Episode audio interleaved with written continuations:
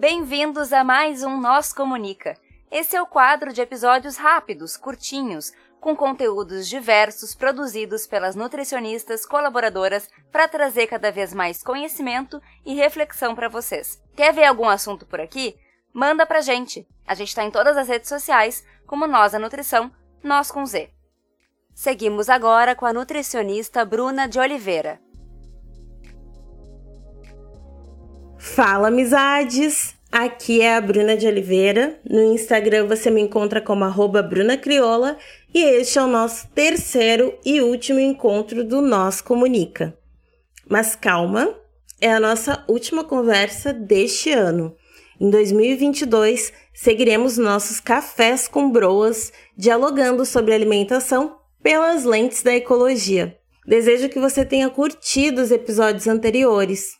Se não os ouviu, eu te incentivo fortemente a voltar lá no episódio número 9 e 19 para se conectar com essa noção apresentada aqui de nutrição ecológica. Aproveitando a chegada do final do ano, onde tem uma galera que entra num mood reflexivo sobre os meses passados e estabelece metas, cria desejos para a próxima porção do ano que virá, eu resolvi sugerir algumas dicas que podem ajudar vocês a construir uma alimentação mais ecológica. De antemão, quero agradecer imensamente a dupla Tayana e Pablo que me convidaram a participar deste quadro no projeto Nós da Nutrição. Para mim, que já fui entrevistada algumas vezes, é muito significativo poder fazer parte dessa iniciativa que nutre nossas mentes e corações para uma nutrição mais solidária e sistêmica. Tem sido muito proveitoso e uma experiência muito exitosa fazer todo o processo de refletir, escrever e gravar os conteúdos para contribuir na caminhada de quem nos escuta. Espero que esteja sendo uma experiência tão boa para vocês quanto tem sido para mim.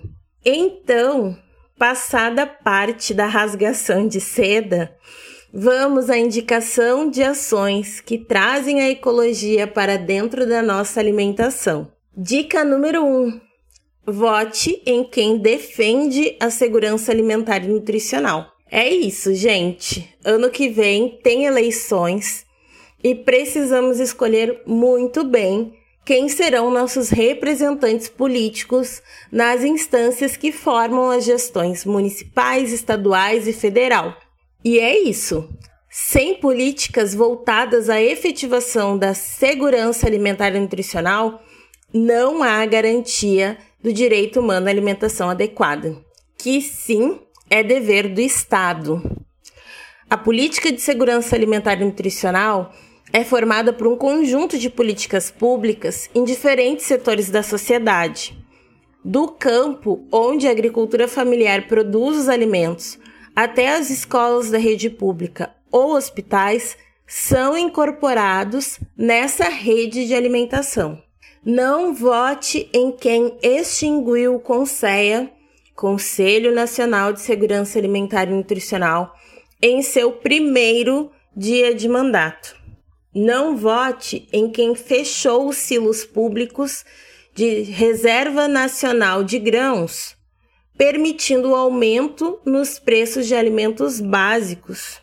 A segurança alimentar e nutricional tem em sua definição a prerrogativa do acesso a alimentos sadios que respeitem as culturas locais, assim como sejam ambientalmente sustentáveis.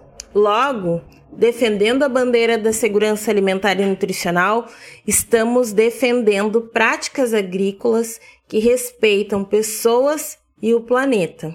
Vamos votar em quem defende a segurança alimentar e nutricional.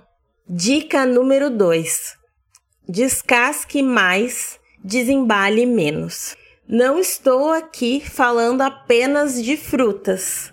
Descascar mais significa escolher colocar no seu prato alimentos in natura ou minimamente processados. O Guia Alimentar para a População Brasileira afirma que uma alimentação saudável e adequada é aquela composta majoritariamente por alimentos in natura ou minimamente processados. Os alimentos processados e ultraprocessados devem fazer parte de uma proporção mínima em nosso cotidiano, mínima ou nula. Além disso, além dos benefícios nutricionais de consumir frutas, verduras, legumes e grãos a granel, quando pensamos numa lógica ecológica, os alimentos processados e ultraprocessados são produzidos pelas indústrias alimentícias, o que significa que há um gasto de energia imenso para a elaboração, tanto dos produtos quanto de suas embalagens.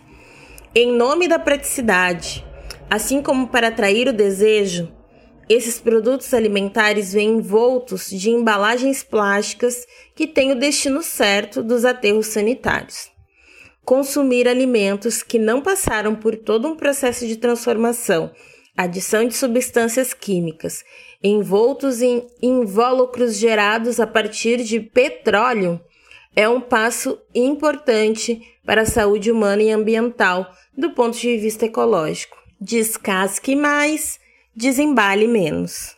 Dica número 3: fortaleça sua amizade com a cozinha. Aumentar alimentos in natura ou minimamente processados na nossa dieta vai demandar um tempo maior na cozinha. É o passo seguinte de fazer bom uso dos alimentos. Não somente as refeições do dia a dia, mas preparações que possam ser consumidas ao longo do tempo. Estou falando de compotas de frutas, conservas, assim como aprender sobre fermentação. A alimentação não pode ser encarada como uma tarefa complementar para dar conta da vida. A alimentação é uma parte essencial da vida e o ato de cozinhar faz parte disso. Sei que não é fácil desconstruir a ideia criada pelas indústrias alimentícias e de eletrodomésticos de que cozinhar é uma tarefa penosa que deve ser terceirizada. Inclusive, os aplicativos de comida também reforçam isso em nós. É preciso estarmos atentos a essas armadilhas. Cozinhar pode ser um mergulho de aprendizagens sobre a vida dos alimentos, suas possíveis performances culinárias e todas as descobertas sensoriais que com certeza você terá. Esta é uma dica que dialoga muito com a dica anterior. São duas estratégias que nos afastam do circuito industrial e toda a pegada ecológica gerada pelo consumo de alimentos industrializados, especialmente os ultraprocessados. Bora para a cozinha desbravar as possibilidades culinárias. Dica número 4: comece a plantar na sua janela ou na praça mais próxima de você. Eu acredito que plantar é a melhor maneira da gente aprender com a natureza. Acompanhar o desenvolvimento de uma planta é sabedoria pura. Nos conecta com outro tempo cronológico que não o acelerado proposto pelo capitalismo. Nos dá a dimensão das luas semanais, das estações anuais e da interdependência da vida com o tempo. Plantar nos estimula a conhecer o universo da biodiversidade, a imensidão de espécies vegetais que juntas formam um ecossistema agradável para outros pequenos animais. A agricultura urbana, doméstica ou comunitária nos faz valorizar o trabalho de agricultores e agricultoras tão invisibilizados na cadeia de alimentos hegemônica. Existem vantagens nutricionais e ambientais em termos quintais produtivos ou fazermos parte de hortas comunitárias. Mas outras vantagens existentes são as sociais e as políticas. Fortalecemos laços de fraternidade com as pessoas que estão conosco nas iniciativas de agricultura urbana. Desenvolvemos senso de comunidade e pertencimento ao nosso bairro e cidade nos motiva a criar ambientes agroecológicos em outros lugares e sermos um reverberar ecológico para outras pessoas. Plantar muda nossas lentes para ver e construir o mundo de uma forma agroecológica, consequentemente, nos padrões ecológicos do planeta. Não esqueça dessa dica. Comece a plantar na sua janela ou na praça mais próxima de você. Dica número 5. Considere retirar animais das suas práticas alimentares. Eu sei, esse assunto é bastante delicado e a gente com certeza pode ter um episódio inteiro para falar sobre, mas a minha dica não podia deixar de faltar o veganismo.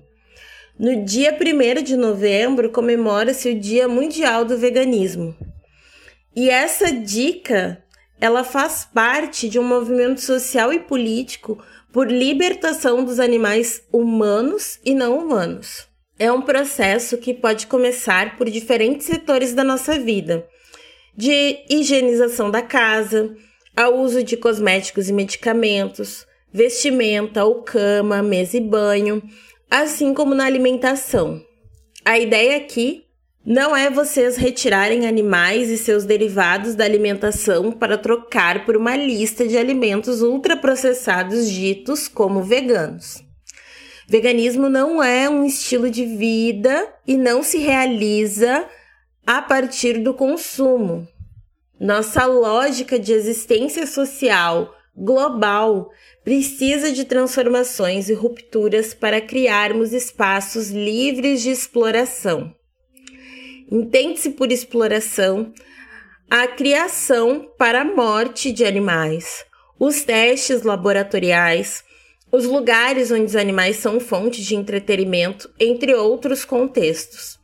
Os animais que retiramos do nosso prato é só uma pequena parte, ainda que muito importante para ampliação destes ideais antiespecistas. A pecuária é um setor muito destrutivo em diferentes aspectos ambientais, sociais, culturais.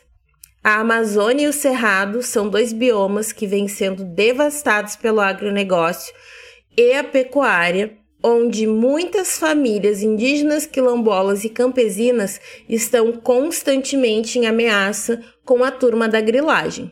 Considere retirar a exploração animal da sua história. Considere retirar animais das suas práticas alimentares. Ai, gente, com certeza há muitas outras dicas que eu poderia dar para vocês hoje. Elas ficarão para 2022, em mais um ano para trocarmos ideias e transformarmos nossas práticas a partir do nosso prato. Devemos ir além da dimensão individual quando refletimos sobre mudanças estruturais necessárias para que tenhamos uma vida de qualidade para todos, todas e todes. Dignidade planetária, eu diria. Seguimos em nossas aprendizagens em espiral, confiantes de que a cada volta abarcaremos mais pessoas para a concretização da sociedade que queremos. Não há ecologia com fome desigualdades sociais e genocídio das populações indígena e negra. Não há ecologia com mais de 50% das pessoas no país em estado de insegurança alimentar e nutricional. Não há ecologia com uma política de Estado que incentiva a acumulação de dinheiro para poucos, pautado pela expropriação e morte de muitos. Que nesses momentos de conversa que tivemos, sejam os primeiros passos para expandir nossa consciência, percebendo que do jeito que está, não dá mais. E faz tempo que não dá mais desse jeito. Nesse Natal e Ano Novo, além de confraternizar com a sua família, Apoie as campanhas de arrecadação e distribuição de cestas básicas. Pense sobre como estamos enquanto sociedade brasileira e quão longe estamos de proporcionar uma vida digna para todos. Em 2022, seguiremos bradando por vacina no braço, quantas doses forem necessárias, comida no prato e um fora Bolsonaro bem alto. Nos encontramos no ano que vem. Forte abraço! É isso aí, pessoal. Vocês ficaram com mais um Nós Comunica. Se vocês querem entrar em contato conosco, vocês nos encontram em todas as redes sociais por arroba nós da nutrição, nós com Z, ou vocês podem mandar um e-mail para contato arroba Vocês podem falar conosco ou falar com as Nutris colaboradoras que estão produzindo esse conteúdo sensacional. Entre em contato conosco. Vamos lá. Abraço. Tchau, tchau.